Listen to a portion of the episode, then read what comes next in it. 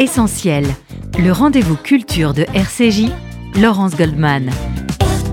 Avec un essentiel consacré à l'un de nos grands écrivains contemporains comme nous aimons le faire régulièrement sur RCJ. Le problème avec la vie, c'est que l'on ne sait pas du tout ce qui se passe. La phrase est de Philip Roth, ce géant de la littérature américaine disparu il y a cinq ans, le 22 mai 2018, à New York. Pour en parler, j'ai convié ce matin trois de ses lectrices assidues et averties, trois femmes passionnées et passionnantes, pour rendre hommage à celui qui, tout au long de sa vie, a dû faire face à des critiques souvent féroces et à des accusations de misogynie, de haine de soi et d'antisémitisme. Ma première invitée est Josiane Savigno. Bonjour.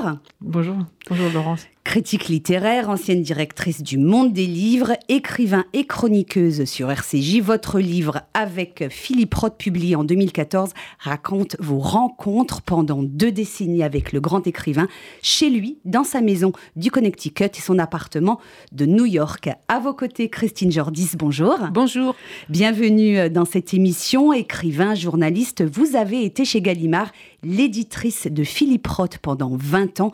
Vous nous raconterez vos rencontres et vos échanges, notamment sur un point essentiel et délicat en littérature, celui de la traduction. Et puis l'écrivaine... Et de l'amitié. Et de l'amitié, absolument, nous en parlerons longuement. Et puis l'écrivaine Karine Tuile nous fait le plaisir d'être là également. Bonjour. Bonjour.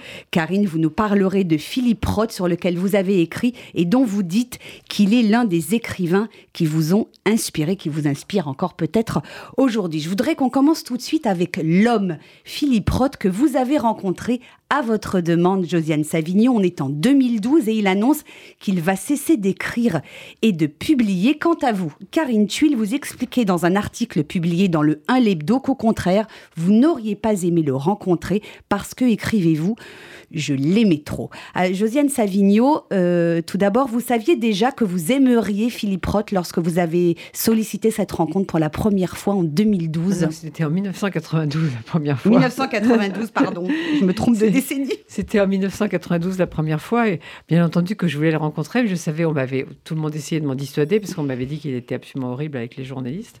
Et c'est vrai que la première fois, il n'a pas été absolument euh, délicieux. Et, mais malgré tout, moi, je l'ai mal vécu. Euh, mais après, quand j'ai écouté notre conversation, j'avais l'impression qu'on s'envoyait des vannes. C'est comme ça qu'est née la fameuse histoire du trombone, parce qu'il jouait avec un trombone. Et d'un coup, il me dit Ça vous ennuie que je joue avec ce trombone? Et je dis Et vous, ça vous ennuie que je regarde mes mains? Et il me dit le, trombone, je vous le ficherai à la figure à la fin de l'entretien. Je lui dis Good, I'm fétichiste et alors, la, fois où on s'est revu après, j'ai sorti le trombone. Il a dit Oh my God, she's a fetishist. Alors, il détestait les journalistes. Hein, il ne, ne, se privait pas de le dire. Et vous avez quand même tenu à le rencontrer, Josiane. Pourquoi? Parce que je l'admirais vraiment, puis que je voulais voir. Je voulais voir. On on m'avait dit aussi que Doris Lessing, euh, c'était atroce, qu'elle avait jeté un journaliste hors de chez, hors de chez elle, etc. Et j'ai voulu rencontrer Doris Lessing, et ça s'est très bien passé en plus. Mais Rose, je savais, il y avait, il y avait tout un, tout un jeu dans cette histoire, parce que c'est à l'époque, c'était Philippe Solers qui s'était entremis pour que je le voie. donc il y avait tout un jeu de mecs du genre, si c'est ta copine, en voilà que je vois. quoi. C'était un peu un truc de macho, ça m'avait pas plu. Et, euh, et puis quand j'étais à New York, il m'a un peu martyrisé. C'est-à-dire tous les jours, il remettait le rendez-vous au lendemain. C'était un peu pénible. Alors, Mais après, Philippe, ça s'est arrangé. Philippe Solers, on va faire un petit pas de côté. hein. Philippe Solers euh, qui vous a permis euh, de, rencontrer, vous a aidé à rencontrer Philippe Roth la première fois. Philippe Solers qui est décédé donc le week-end dernier. Solers, l'étincelant, l'éternel passionné de littérature, l'homme à flamme. Hein. ce sont quelques-uns des titres des articles qui lui rendent hommage. Vous avez bien connu ces deux écrivains, Josiane Savigno. Qu'est-ce qui les rapprochait, Philippe Solers et Philippe Roth, chacun d'un côté de l'Atlantique? Je ne les ai pas tout à fait connus de la même manière, mais je crois qu'ils avaient une... Euh, ils avaient une œuvre qui était évidemment dirigée pour tous les deux vers la liberté. C'est ça qui n'a pas plu ni à l'un ni à l'autre, ni pour l'un ni pour l'autre. Et, euh, et, c'est un personnage de. Il, il apparaît dans Opération Shylock au début quand, euh, quand, il, dit que euh, pour essayer de rentrer en contact avec le faux Philippe Roth, puisque le double cette fois s'appelle Philippe Roth, il va essayer de prendre l'accent de, son ami français Philippe Solers. Mais ils, se sont, ils se sont bien, ils ont bien ri ensemble. Ils avaient, ils avaient la même bonne humeur parfois, n'est-ce pas, Christine? Ils avaient ce genre de bonne humeur et de, et de, de férocité. J'étais aux côtés de Philippe Solers pendant 20 ans au comité de lecture de, de Gallimard. Et je dois dire que, en dehors de son rire, il était parfaitement discret, ce qui est quand même remarquable vu tout ce qu'il avait à dire. Et quant à Philip Roth, son rire tonitruant, que j'aurai peut-être l'occasion d'évoquer tout à l'heure, c'est une des choses qui m'a séduite en lui quand je l'ai rencontré la première fois. Mais je vous raconterai mon, ma rencontre parce que c'est quelque chose d'étonnant tout de Mais même. allez-y, allez-y, allez-y. Ah bah, euh, C'était en 99 pour moi et je m'occupais de, de son œuvre euh, depuis que j'étais entrée chez Gallimard en 91. Donc j'avais pu plancher sur Trahison que je ne trouvais pas merveilleusement traduit et euh, Deception en anglais. Tromperie, ça s'appelle en français. Tromperie Ouais, ça s'appelle pas Mm. trahison, tromperie en français. Tromperie, vous voyez, déjà je fais une erreur. Bon, et, et, et pas, c'était pas au point. Donc j'étais mal à l'aise. Et puis euh, j'ai été le voir en 99. Lazare Bitoun, euh, qui était son traducteur à l'époque, euh, était excellent, mais j'avais quelques problèmes avec lui sur lesquels je glisserais. Donc j'essayais de convertir Philip Roth à mon idée qu'il fallait changer de traducteur. Ce qui était très difficile parce que traducteur, euh, Philip Roth faisait relire toutes ses traductions par une certaine Jacqueline Rogers qui nous donnait toute satisfaction mais qui est morte. En quoi elle ne nous donnait plus satisfaction. Donc j'ai été le voir à New York dans le bureau de Wiley et j'étais toute tremblante comme Karine Tuile, qui l'aime trop, non pas parce que je l'aimais trop, mais parce que c'était un, un- un auteur écrasant. Et euh, je vois arriver cet homme, on était tous les deux dans l'antichambre, et je n'ai vu que son regard. Et il y avait dans son regard une telle intensité, une telle présence, et il m'a regardé vraiment, et je me suis sentie exister, non seulement en tant que femme, cela aussi, ce qui compte pour moi, mais en tant qu'être humain. J'étais un être humain en face d'un autre, et toute peur m'est tombée. Et j'ai discuté avec lui et j'ai eu gain de cause. Et je l'ai trouvé vraiment, vraiment aimable. Et Andrew Wiley est apparu, l'agent redoutable, est apparu dans la pièce à ce moment-là, rire tonitruant de Philip Roth pour lui annoncer que son pouvoir était en berne et que lui, Philip Roth, triomphait puisqu'il nous imposait un nouveau traducteur. Voilà. Bon, je ne continuerai pas parce que quand je suis sortie dans la rue, j'étais à trois pas au-dessus de terre, j'étais en état de lévitation et c'était ainsi à chaque fois. Il m'insufflait une vie nouvelle, une intensité de vie qui n'est pas la vie courante, vous voyez c'est Tous les, tous les, les récits, les témoignages de gens qui l'ont, qui l'ont connu euh, parlent de ce fameux rire euh, tonitruant euh, euh, que, que vous rappelez. Euh, on va parler euh, tout à l'heure, plus tard dans l'émission, de, de son humour hein, dans, dans, dans son œuvre. Est-ce que dans la vie, c'était quelqu'un de drôle? Ah ben oui, très drôle. Mais Christine vient de dire quelque chose d'important sur euh, la, la supposée misogynie, c'est que les misogynes ne regardent pas les, les femmes comme Philippe Roth l'a regardé le jour de la, pre- de la Ah première oui, rencontre. oui, c'était merveilleux sa façon de regarder. Euh, il, vous- regardait, mais sans insolence, simplement droit dans les yeux, avec un regard brûlant, et vous vous sentiez exister, mais en même temps, vous sentiez à l'arrière de tout ça que vous êtes une femme et que vous n'étiez pas trop moche, vous voyez. Et je trouvais ça, euh, ça me mettait à l'aise, que j'étais contente. Quant à son humour, euh, et quand je me souviens, il me disait, par exemple, qu'il voyait le même pauvre vieux juif traducteur attelé à la tâche pour traduire tous les écrivains juifs, de Bello à lui-même, complètement exsangue, n'en pouvant plus, pâle, défoncé, démené. le pauvre même vieux traducteur, à l'époque, bon, il y en avait un effectivement, je vous dirai pas qui, mais bon, c'était un peu ça, vous voyez. Et là, on était en train de penser à mettre du sang nouveau dans tout ça. Mais, Mais il son- rigolait. Mais son humour, son humour, c'était parfois rude parce qu'un jour, je suis arrivée dans le Connecticut et moi, j'étais toujours, toujours impressionnée malgré tout, même si on avait des rapports beaucoup plus chaleureux depuis longtemps. Et il arrive et il me dit Ah bon, mais je t'attendais demain. Oh et là, j'étais complètement paniquée. Et euh, il arrive Ah ah ah J'étais bien même. Oui, ah oui. Mais Ce faut- rire qui renvoyait la tête en arrière et ça Ouais. sortait, il y avait un son formidable. Combien il y a eu de rencontres avec Philippe Roth, Josène Savigno au fil de ces années Moi, euh, je sais, je sais pas, je peux pas les compter. Je sais pas. Entre 10 et 20, je sais pas. Vous êtes devenus très proches. hein. Il parlait de vous comme son ami loyal, sa conscience française. Ouais, ça, c'était- c'est la dédicace de son, de son dernier, de, enfin, du dernier livre qu'il a eu dans la Library of America. Pourquoi loyal? Et, euh, Vous lui disiez la vérité? Bah, Je pense que oui. Et, et, puis parce que j'ai toujours défendu son, œuvre en France. Il disait, à cause de Christine et de moi, in France, I'm sanctified. non mais c'est vrai, Josiane, j'ai retrouvé dans mes papiers pour cette émission tout ce que Philip Roth a demandé et c'est ça, sa loyauté en tant qu'ami, pour un de ses amis, un vieil ami qui avait plus de 70 ans, qui était oublié en France, qui s'appelait Todd Solotaroff. Je ne vais pas m'étendre là-dessus, on n'a pas le temps, mais Todd Solotaroff était un, critique littéraire remarquable, à défaut d'un auteur, que Philip Roth avait euh, rencontré à l'université où tout Dieu étudiait Henry James. Et Ted Solotaroff était oublié par un Français de bébé, et Roth m'avait demandé de le mettre sur le monde des lettres et de lui faire connaître des personnalités importantes. Or, Josiane me donne une page dans le monde. Et c'est pas la seule fois. Bon, je vais pas faire l'apologie de Josiane, directrice du monde, mais je veux dire que le nombre de pages dans le monde que j'ai eu pour des écrivains que j'aimais, c'était formidable. Et là, j'ai pu faire une page sur Ted Solotaroff, j'ai retrouvé mon entretien, très intéressant d'ailleurs, où Philip Roth me fait des tas d'objections et me guide sur euh, Newark, sa ville natale, sont vraiment des choses à retenir.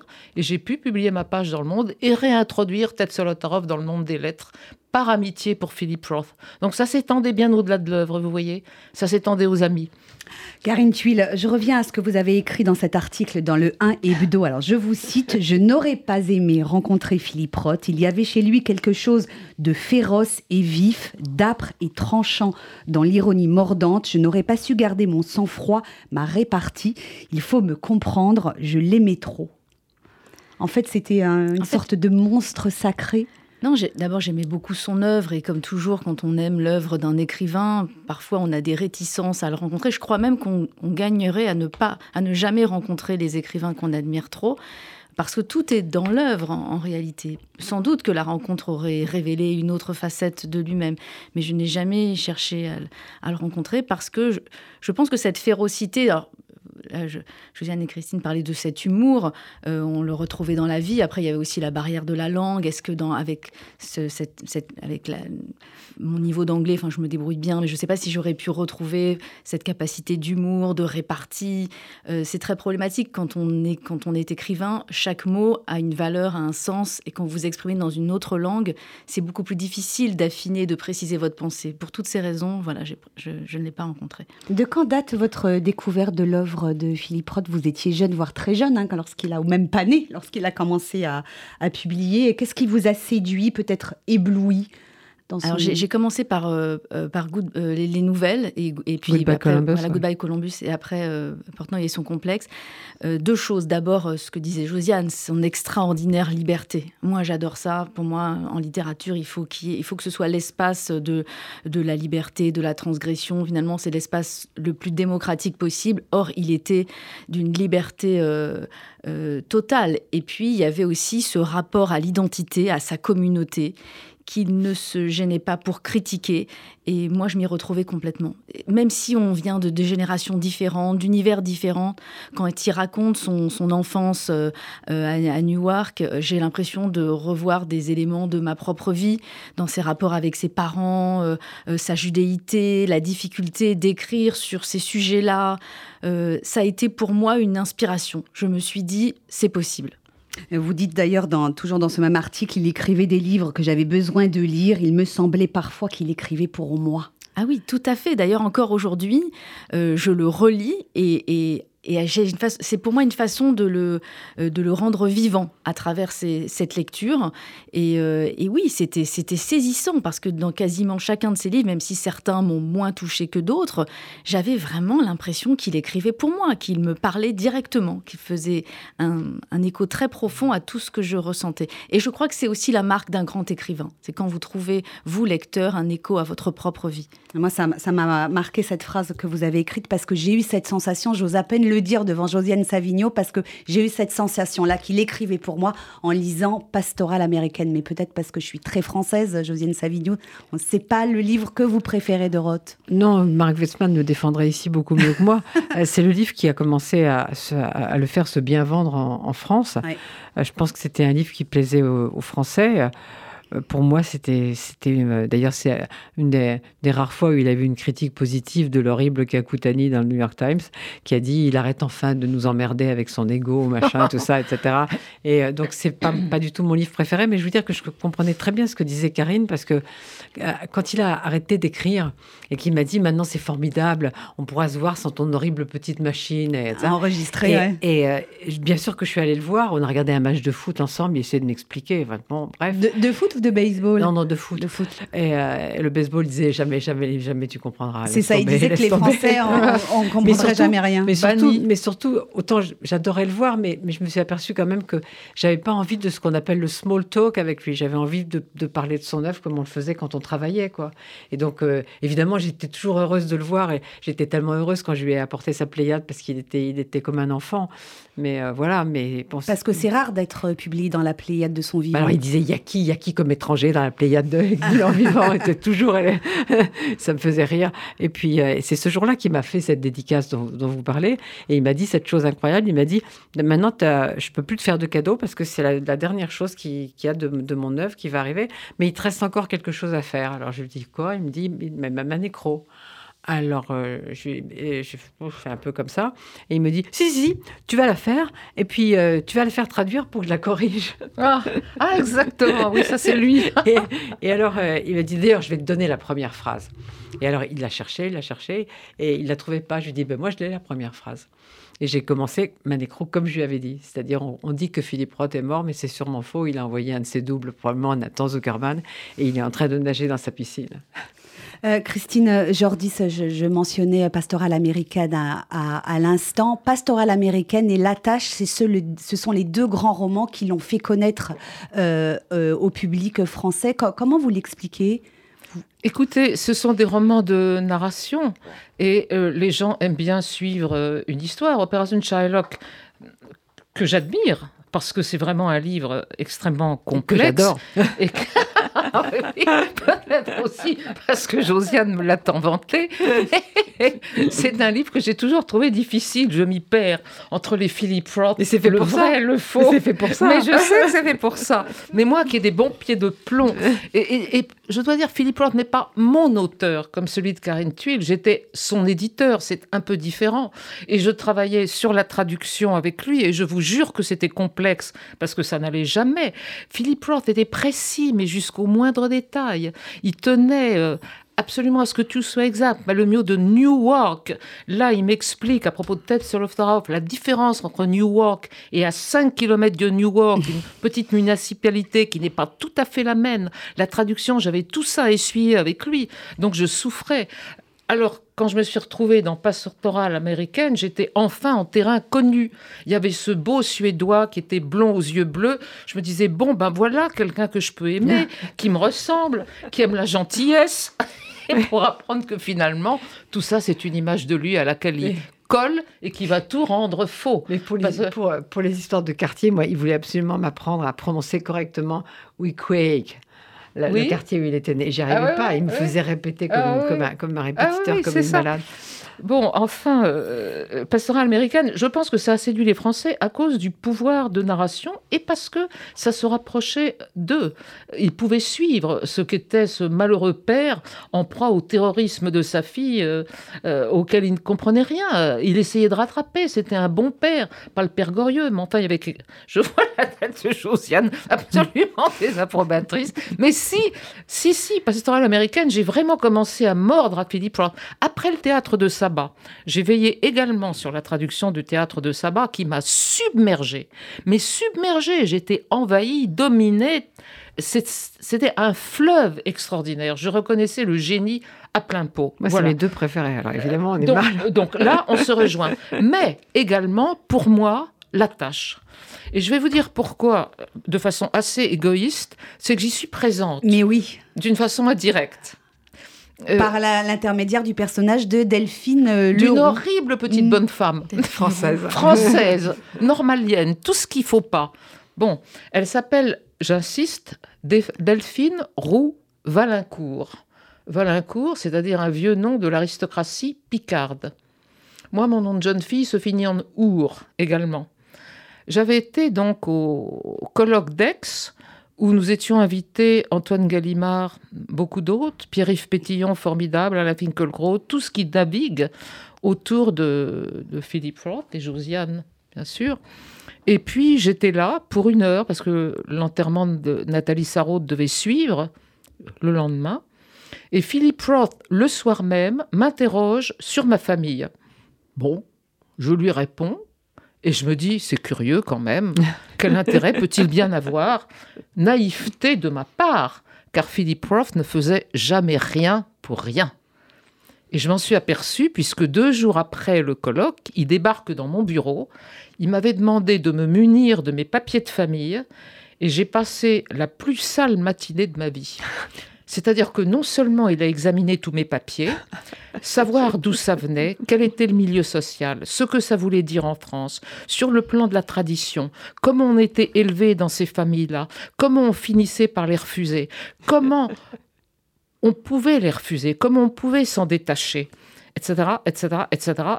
C'était Balzac prenant des notes, méticuleux au possible. Je suis sortie de là, mais bon à tordre, épuisée mais j'avais répondu à chaque question. Or, il m'envoie par la suite euh, les premières épreuves, car il y en a eu des secondes, j'en étais pas quitte à si bon compte. Et dans les premières épreuves, le livre était déjà rédigé, il avait intégré tout ce que je lui avais dit. Et il me demandait de corriger. Donc, j'ai corrigé certaines choses. Par exemple, on ne dit pas de Valincourt, on dit Valincourt. Bon, des petites choses comme ça. Sur les habits, qui sont en France signes distinctifs, qui l'étaient à l'époque en tout cas.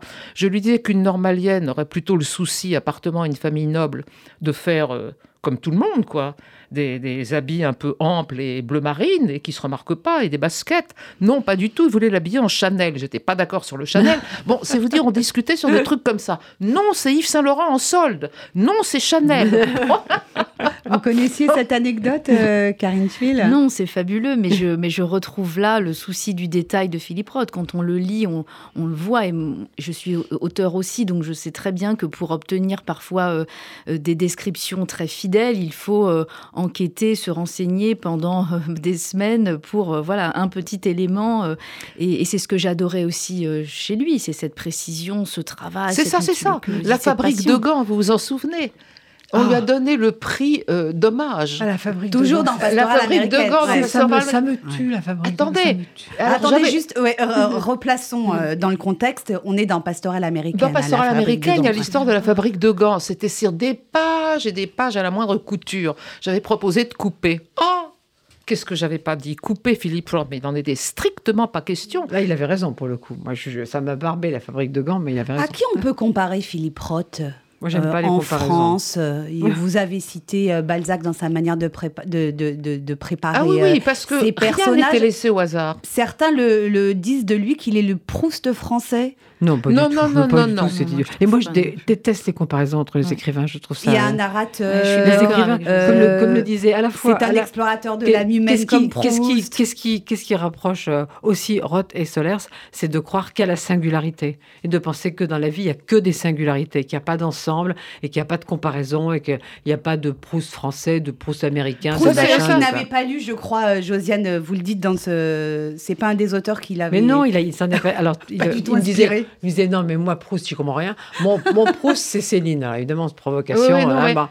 Et après, quand il a lu l'essai sur Proust de, de, euh, de son ami euh, Benjamin Taylor, il m'a dit Tu sais, je crois que j'ai raté quelque chose, mais c'est trop tard. oui, oui, Non, non, ça, euh, c'était pas Proust, ni dans la longueur de la phrase, et Dieu sait qu'il avait des phrases longues. Il avait des phrases longues, ouais. Mais oui, mais pas Proust.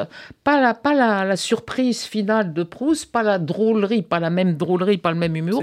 ça me serait jamais venu à l'idée. Si je dis Balzac, c'est parce qu'effectivement, il se renseignait sur la qualité même de vie, l'origine sociale, toutes les manies. Et d'ailleurs, vous avez qu'à voir comment il expédie la malheureuse Delphine et sa mère, qui était une femme surplombante, en disant que ce milieu-là n'a qu'à se soumettre ou se révolter. Elle se révolte en partant pour les États-Unis. Ensuite, et ça je trouve ça merveilleux dans ce roman, c'est tout le woke actuel qui condamne. Parce qu'il faut dire en deux minutes, il faut quand même résumer un tout petit peu, en montrant que Coleman Silk, on apprend à la page 120 qu'il est en fait non seulement juif, mais noir, ce qu'on ne voit pas parce qu'il y a des noirs qui naissent blancs. Il est blanc. Et que euh, Delphine Roux, petite woke avant la lettre, va le dénoncer parce qu'il a prononcé devant deux étudiants noirs toujours absents, alors qu'il y avait eu cinq cours, il va les, les, les injurier en disant spook. Et spook, le mot spook veut dire fantôme, ce sont des étudiants fantômes. Mais ça veut aussi dire en argot noir. Et donc, à partir de là, elle lui fait un procès en intention, procès qui va le ruiner, faire mourir sa femme, la fameuse Iris merveilleuse et combative pourtant. Et donc, son ressentiment va s'exprimer en vain.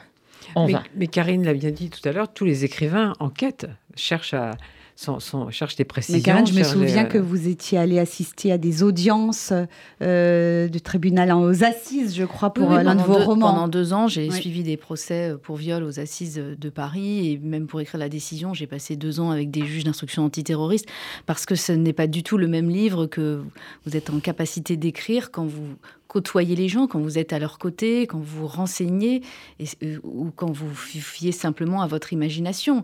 Et puis, il y a aussi chez, chez Rhodes tout ce travail sur les apparences, sur la société, cette façon de, de, de décrire la société, les zones d'ombre, les non-dits, euh, euh, le déni finalement tout ce qui est aujourd'hui, tout ce qui est politiquement incorrect. Lui n'éludait absolument aucun sujet. Et c'est aussi cette grande liberté, ce que disait Josiane euh, tout à l'heure, qui me fascinait parce qu'elle devient de plus en plus rare. Ah, c'est ça. Donc voilà. Mais bravo. Voilà. Elle devient non, impossible. Vrai, devient On impossible. se fait tuer. Mm. Et ça, Rolf le disait déjà, parce qu'il s'est fait tuer, lui, Coleman Silk. Il a trouvé, il a trouvé de quoi ressusciter. Bravo pour le féminisme de Rolf, en la personne d'une femme de ménage qui aimait baiser. Voilà. Alors, très, on va très beau personnage d'ailleurs. Petite courte pause euh, euh, musicale dans cette émission avec Schubert, qui était l'un des musiciens préférés de Philippe Roth, dont nous parlons ce matin sur RCJ à l'occasion des 5 ans de sa disparition.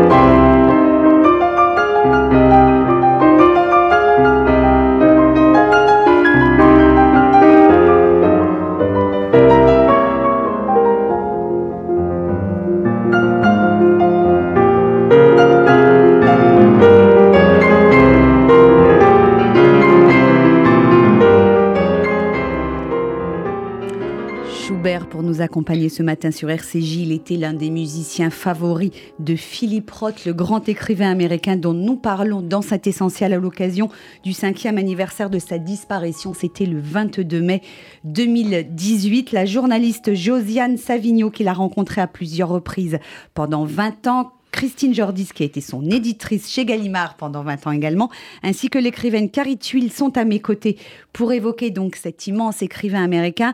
Euh, je n'ose pas dire l'immense écrivain juif américain, car il récusait cette qualification, alors que pourtant tous ses livres ou presque sont remplis de personnages juifs, de problématiques et d'interrogations juives. Euh, Karine Tuile moi, je le comprends tout à fait. C'est avant tout un écrivain, un écrivain américain, qui a beaucoup écrit sur la judéité.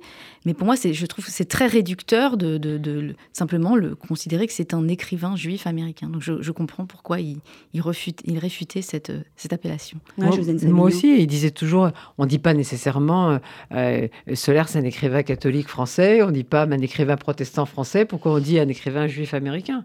Mm. euh, on peut, après parler de la judéité ou du catholicisme. Sur le cas de Solaire, on en a parlé du catholicisme. Mais euh, cette espèce d'étiquette, il l'a refusé. C'est pour ça qu'il a publié ce texte qu'on a publié dans Le Monde. Je suis un écrivain américain tout court. Et c'est ce qu'il m'a dit d'ailleurs. Je suis un écrivain américain. Et j'irai même plus loin. Pourquoi dire qu'on est un écrivain femme? Je vais me faire des ennemis avec les féministes, mais Doris Lessing, puisque vous l'avez cité tout à l'heure, refusait absolument d'être traitée d'écrivain femme. Elle exprimait qu'elle était un écrivain universel. Alors moi, la... Elle était un écrivain, pas une femme. Moi, j'ai la, la parade, c'est le pluriel. C'est-à-dire, à savoir. C'est-à-dire que je dis, si on dit Virginia Woolf est la plus grande des écrivaines britanniques, ça veut dire parmi les femmes si on dit Virginia Woolf est le plus grand des écrivains britanniques, ça veut dire parmi tout le monde. Ah, bah moi, je, sais plus ce qu'il faut faire. Alors, parce non, que non, j'ai mais... présenté Karine Tuile en disant qu'elle était écrivaine. Moi, je dis écrivain. C'est vrai. Ah, moi, je dis écrivain aussi. Écrivain.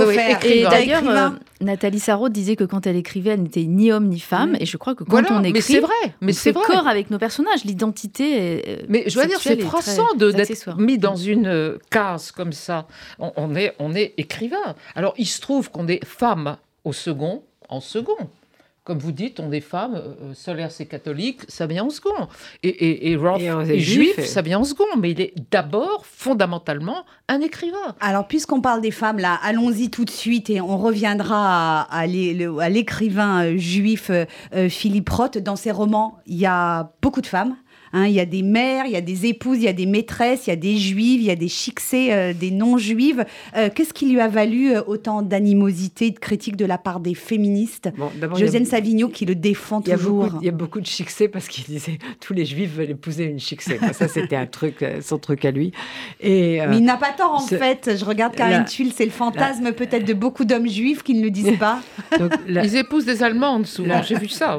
L'histoire de la misogynie, et la Pléiade lui a permis d'en parler. J'étais contente de ça parce qu'il l'a dit dans l'entretien qu'on a fait à ce moment-là. Euh, c'est que euh, il a donc publié My Life as a Man, qui est une histoire abominable d'une femme qui euh, achète un test à une femme qui est enceinte pour le montrer au mec, pour l'obliger à l'épouser, alors qu'elle n'est absolument pas enceinte. Et des, des, féministes, au premier chef Viviane Gornick, laquelle Viviane Gornick a quand même dit, après la mort de Roth, dans le, dans le Nouvel Observateur où il a été interrogé, je hais Philippe Roth, écrivez-le, écrivez-le, je le hais pour toujours. Bon, d'accord et euh, Roth disait, euh, on peut. François Mauriac a, dit des choses terribles sur certaines femmes. Ça ne veut pas dire qu'il n'aimait pas les femmes et qu'il était misogyne.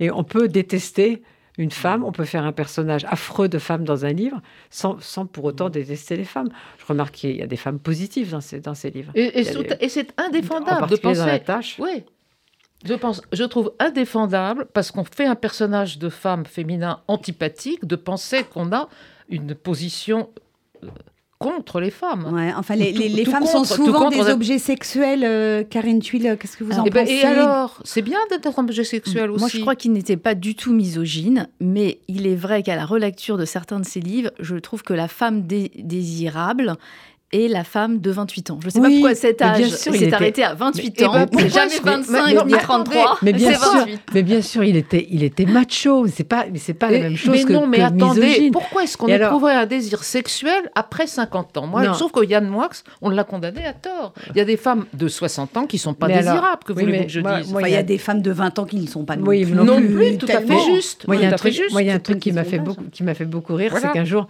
j'arrive et il me dit, tu sais, je suis amoureux d'une vieille. Ah, Ah, je mais d'une vieille de formidable. 30 ans, Et non, il 31 me- ans. il me dit, je lui dis, elle a quel âge? Il me dit euh, 45. Je lui dis, good, j'ai 60. Alors, Non. ça l'a fait rire. Ah évidemment. ouais, ouais, ouais. Mais est-ce qu'on n'est pas là finalement dans, dans cette cancel culture dont vous parliez tout à l'heure? Aujourd'hui, euh, relire Philippe Roth avec nos lunettes et la vague MeToo qui est passée par là, euh, euh, ça donne Oui, une sensation attendez. différente. Euh, Karine Tuile, vous le disiez, on relit aujourd'hui des phrases écrites dans les années 60-70, ça n'a plus la même résonance. Bah, C'est-à-dire on on- je pense qu'il y a des générations aujourd'hui qui veulent aussi échapper à cette forme de représentation. Donc voilà, la femme désirable ne serait qu'une femme forcément très jeune. Euh, moi, je crois qu'on peut être désirable à, à tout âge. Et j'aurais aimé que dans son œuvre, il y ait euh, des explorations un peu plus euh, larges. Alors c'est souvent... Mais vous croyez vraiment qu'on peut être désirable quand on a 70 ans, par exemple? Oui, Moi aussi, moi Oui, aussi, bah, je crois. vraiment, Ah, vraiment moi aussi, je je, crois. le pense très sincèrement. Oui, Et moi vous croyez que c'est une question de culture si on ne l'est pas Que c'est pas une question d'impulsion sexuelle? Je pense que, que c'est quand même aussi une- beaucoup une question de culture. Oui, et c'est très. Moi, je problématique. Moi, et je serais et pas du tout que- attirée par une femme de je crois 70 aussi. ans, je dois dire. Que voulez-vous que je dise? Parce que pour moi, un être, c'est euh, Moi, je peux une difficilement attirance, parler, mais, Ouais. C'est un tout, c'est pas simplement euh, un corps jeune, c'est euh, une personnalité, c'est une aura, c'est euh, Oui, mais il y a une c'est question de- présence. Mais de sexualité, Ouais, elle enfin, marche moi, pas forcément avec la tête, la sexualité. je ne suis pas ici pour raconter ma vie, que vous connaissez un peu. Non, on est là pour parler de quand même. Mais j'ai hein. toujours eu des histoires avec des gens beaucoup plus âgés que moi, voilà, c'est tout. Des Hommes. Ah oui, mais Pas là, la. Bah, regardez culture, Emmanuel, notre président Emmanuel Macron. la culture veut qu'on aime des hommes plus âgés. Alors, dit revenons des hommes. Ai-je dit des hommes Non, j'ai dit des gens. Mais je sais que vous aimez les vieilles dames. Chers, allez, euh, je, je quand même- amis, revenons à je, Philippe non, Roth, je parce passe, nous reste je passe à 13 Philippe Roth. Je voudrais quand même vous faire remarquer que le personnage de Drenka dans le théâtre de Saba est Mm. admirable. Oui. Que fait-on de plus Très beau sensuel, très sexuel aussi. de plus hein. sensuel, sexuel, humain, terre-mère que Drenka Que fait-on de plus beau que Fio- Fauna, Fonia, je ne sais jamais. Fonia, ouais. Mm. Farley. Dans, dans Euh, la tâche. euh, dans la tâche, qui est une femme de ménage, mais une femme qui a une vie épouvantable, qui est bien née, qui ensuite a dégouliné à cause de tous les malheurs qui lui sont arrivés, qui été maltraitée par un homme. À noter que Roth, dans ce roman, traite tous les thèmes, la pédophilie entre autres, le Vietnam, le Vietnam. Est-ce que ça le touchait, euh, ces accusations de misogynie? Il vous en parlait euh, Il trouvait ça barbant, mais c'est vrai que Il les comprenait pour son pour son anniversaire, pour ses 80 ans, euh, une de ses amies a, a fait toute une, une intervention sur les personnages de femmes glorieux et positifs dans l'œuvre de Philippe Roth. Ça, et ça en a étonné plus d'un. Parce qu'en fait, c'est, on refuse de lire vraiment. Maintenant, on on aime bien lire par cliché. Alors, on, on pense qu'on s'accroche à un truc. Oui. Euh, C'est vrai que la, la description de la femme dans My Life as a Man, c'est un truc terrible, terrible, absolument terrible. Mais bon, moi, je, je pense qu'il aimait les femmes, qu'il aimait les femmes. Bon, il aimait peut-être les femmes, en- vous diriez maintenant en machiste. C'est vrai que la vague MeToo a changé le regard. Mm. Et moi, je suis pas de la génération, je suis avant la génération de la vague MeToo. Donc, il est possible que mon regard soit influencé. Mais pour moi, Roth aimait les femmes. Oui. Allez, Je avant de, de- de parler, pardon de vous couper, il nous reste euh, 13 minutes, si je calcule bien. Euh, avant de parler de, du, du juif euh, Philippe Roth, un mot, vous vouliez rajouter, Karine Tuile, sur euh, ce que vous avez appelé son extrême intelligence. Oui, moi, ce qui me plaisait écriture. beaucoup dans son œuvre et même dans ses entretiens, moi je lisais tous les entretiens qu'il donnait, ils sont rares, mais on y retrouve son extrême cérébralité, cette pensée d'une très grande rapidité et on la, on la retrouve dans ses romans. Euh, par exemple, parfois, vous avez dans ses livres des phrases très fluides, très simples en apparence, euh, mais elles sont d'une très grande intelligence, d'une Oui, très oui. grande puissance. Je pense à. Fitzgerald, par Oui. exemple, moi que j'aime bien relire aussi, parce que c'est très simple, mais c'est toujours en réalité très complexe. Il y a différents niveaux de lecture en, en réalité chez Philippe Roth. C'est vrai, et je pense que, je me permets une petite appréciation personnelle, je pense qu'on peut le lire à tous les âges, et plus on avance en âge, et mieux on comprend Philippe Roth. Peut-être que c'est vrai de tous les grands auteurs, euh, Josiane?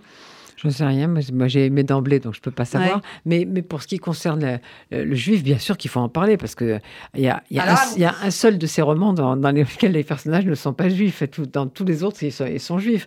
Et, euh, et que c'est un écrivain américain, juif, mais pas, un écrivain juif américain, un écrivain américain juif qui s'est beaucoup intéressé à la question juive, mais qui a eu, comme l'a dit Karine tout à l'heure, beaucoup de problèmes avec sa communauté. Donc c'était aussi, une, il avait un désir de revanche. Et par exemple, quand pour ses 80 ans, finalement, il y a eu un truc à la grande synagogue de New York.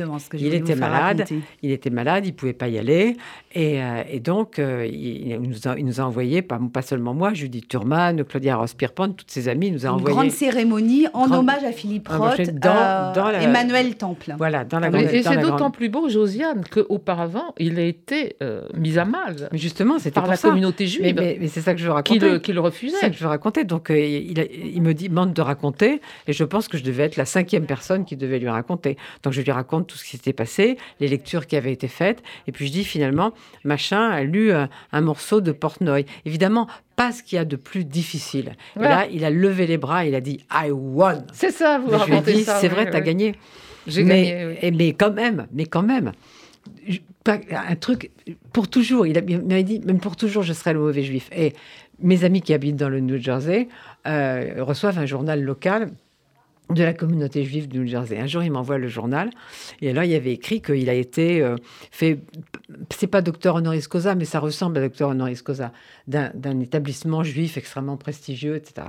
Et alors, euh, les gens disaient, voilà, il a fait un discours magnifique, et tout, etc. Et la conclusion, c'était, et il est sorti tête nue devant toute une foule qui portait Exactement. une kippa. Oui, oui, oui, oui, oui, Tout de même, c'était sa liberté qu'il affirmait avant tout. Hein. Karine Tuile, euh, qu'est-ce que, à vos yeux, nous dit et nous raconte Philippe Roth sur l'identité juive? Alors, il a, dans, une, dans une interview, il avait dit Qu'est-ce qu'un livre juif? C'est un livre qui ne ferme jamais sa gueule.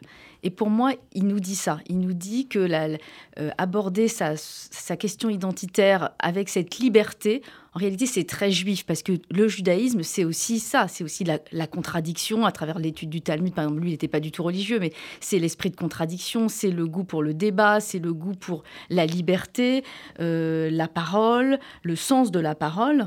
Et lui, c'était quelqu'un d'extrêmement libre qui abordait tous les sujets. Je pense qu'il aimait même quelque part aussi susciter des réactions. Il était subversif, il était transgressif, euh, il abordait la question euh, de l'identité juive, mais aussi, on n'en a pas assez parlé selon moi, de la sexualité, comment le sexe devient un ressort euh, déterminant dans une vie, peut faire vaciller, peut, faire basculer quelqu'un dans un autre univers. Donc c'est vraiment cette, liberté, et tout est lié en, réalité chez lui, parce que je crois qu'il a voulu aussi échapper à un certain carcan, à un certain modèle qui lui a donné cette stabilité, euh, cette formation aussi intellectuelle et cet extraordinaire désir de s'en détacher aussi. Euh, Portnoy et son complexe, hein, c'est le livre scandale euh, qui a fait connaître euh, Philippe Roth dans le monde entier. C'est là que des rabbins ont crié à l'antisémitisme. Mais ils ont commencé avant, ils ont commencé pour Goodbye Columbus.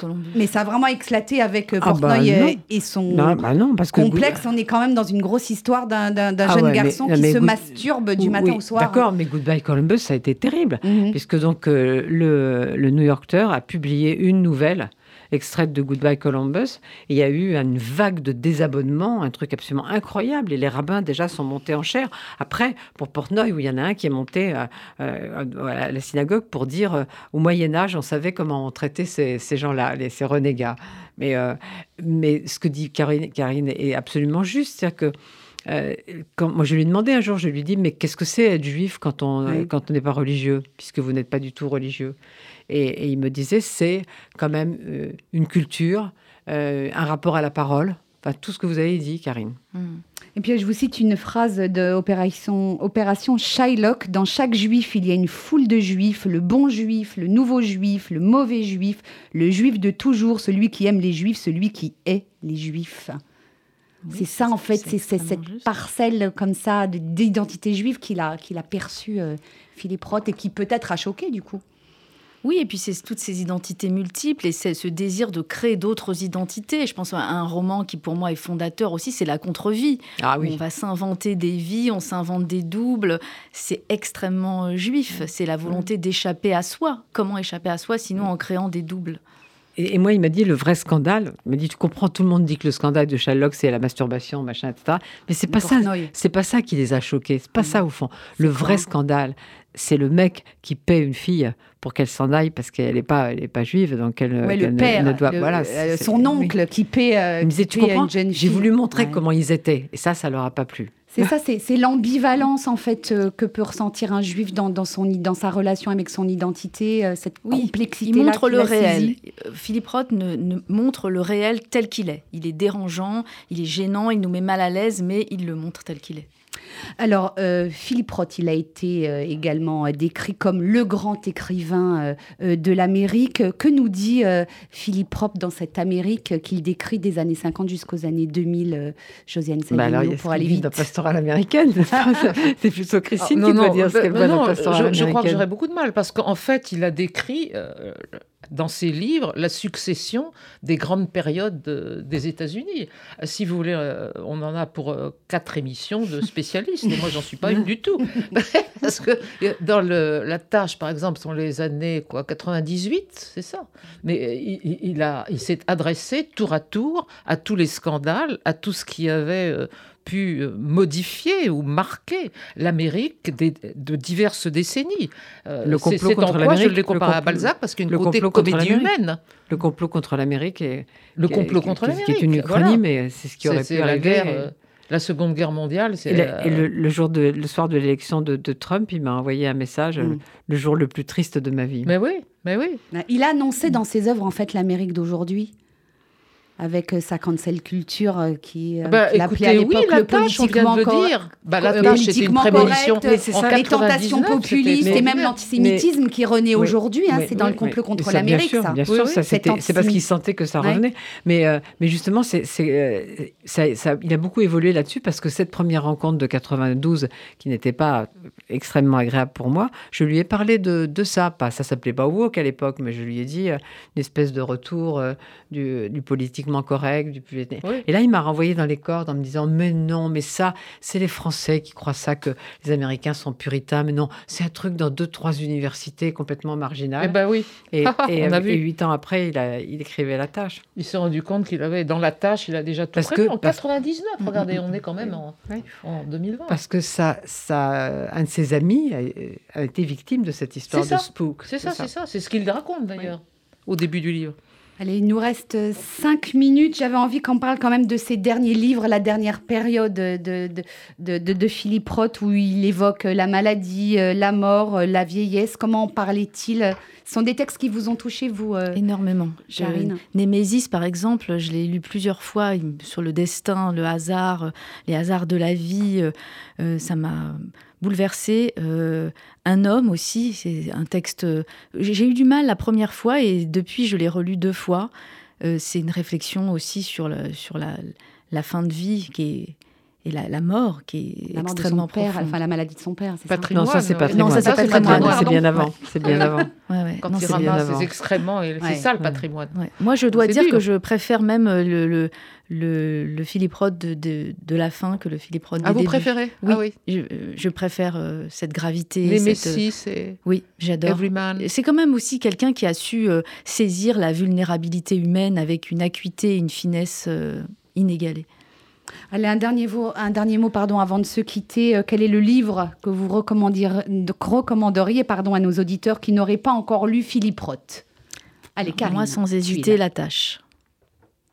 Pour toutes les raisons que Christine a données tout à l'heure très grand livre. La tâche, oh. de très loin, à cause de l'image. Non, mais il y a des, images superbes, c'est rare. Parce que vous avez dit qu'il n'aurait jamais lu Philippe Roth. Oui, jamais lu Philippe Roth. Moi, on m'avait conseillé de, de, de, buter par Pastoral américaine, ce que j'ai fait. Vous pouvez aussi, mais dans la tâche, vous avez des images. Il y a cette image du lac gelé à la fin et qui est sublime et qui en même temps n'enterre pas l'homme par la sublimité.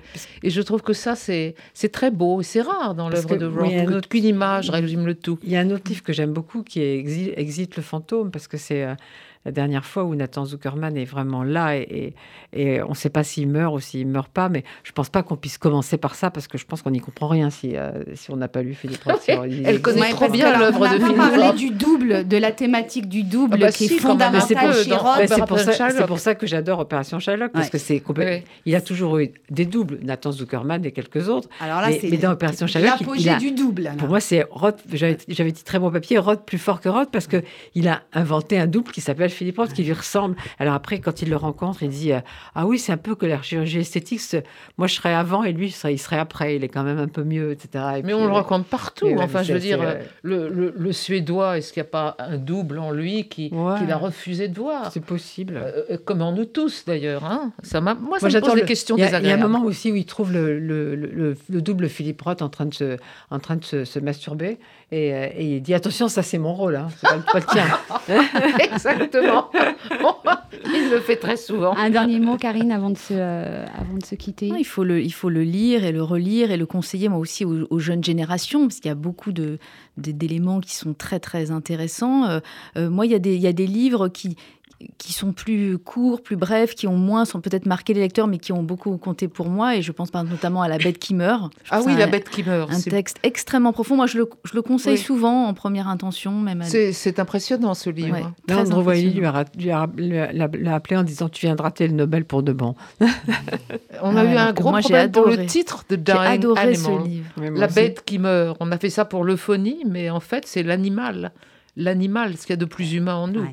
Vous voyez, c'était pas la bête. Ah. Donc c'était très dur de traduire. Moi, c'est ça ce qui me reste. J'imagine, c'est magnifique. C'est la fin de cette émission. Merci infiniment à, toutes les trois d'être euh, venues, de nous avoir accompagnés dans ce voyage dans l'univers de Philippe Roth. Alors, un peu de lecture avant de nous quitter avec Philippe Roth, signé Josiane Savigno chez Gallimard. Karine Tuile, votre dernier livre est un recueil de poèmes. Kadish pour un amour, c'est publié également chez Gallimard. Je signale également votre article consacré à Philippe Roth. C'est dans Philippe Roth, L'œil de l'Amérique. C'est publié aux éditions de l'Aube. Merci également à vous, Christine Jordis, d'être passée nous voir dans cette émission. Votre dernier livre, car vous êtes également écrivain ou écrivaine, je ne sais plus. Moi, je dis écrivain, mais j'écris écrivaine parce qu'on se fait mal voir. Exactement. C'est Le Nuage Fou, Ikiyu, moine zen et poète rebelle. C'est publié aux éditions de l'Observatoire. Hein, ça va sortir en 2023. Je conseille également, pour mieux comprendre l'homme, Philippe Roth et son œuvre, le hors-série du monde, publié en 2013, que vous avez conçu et dirigé Josiane Savigno, Philippe Roth, il y a beaucoup un participé. Américain, il y a avec beaucoup, beaucoup participé. vraiment, et on peut le commander. Euh, Mais lui a beaucoup participé. Et le, et le recevoir. Il y a beaucoup d'extraits également de ses livres. Voilà, ça s'appelle Philippe Roth, un Américain pas si tranquille. Et je rappelle à nos auditeurs que cette émission est à réécouter en podcast sur radio-rcj.info ainsi que sur toutes les plateformes de diffusion. Restez avec nous sur RCJ dans un instant. Vous avez rendez-vous avec Margot Siffer et l'ensemble de la rédaction pour RCJ Midi, l'édition complète de la mi-journée. Excellente journée à tous à l'écoute de nos programmes.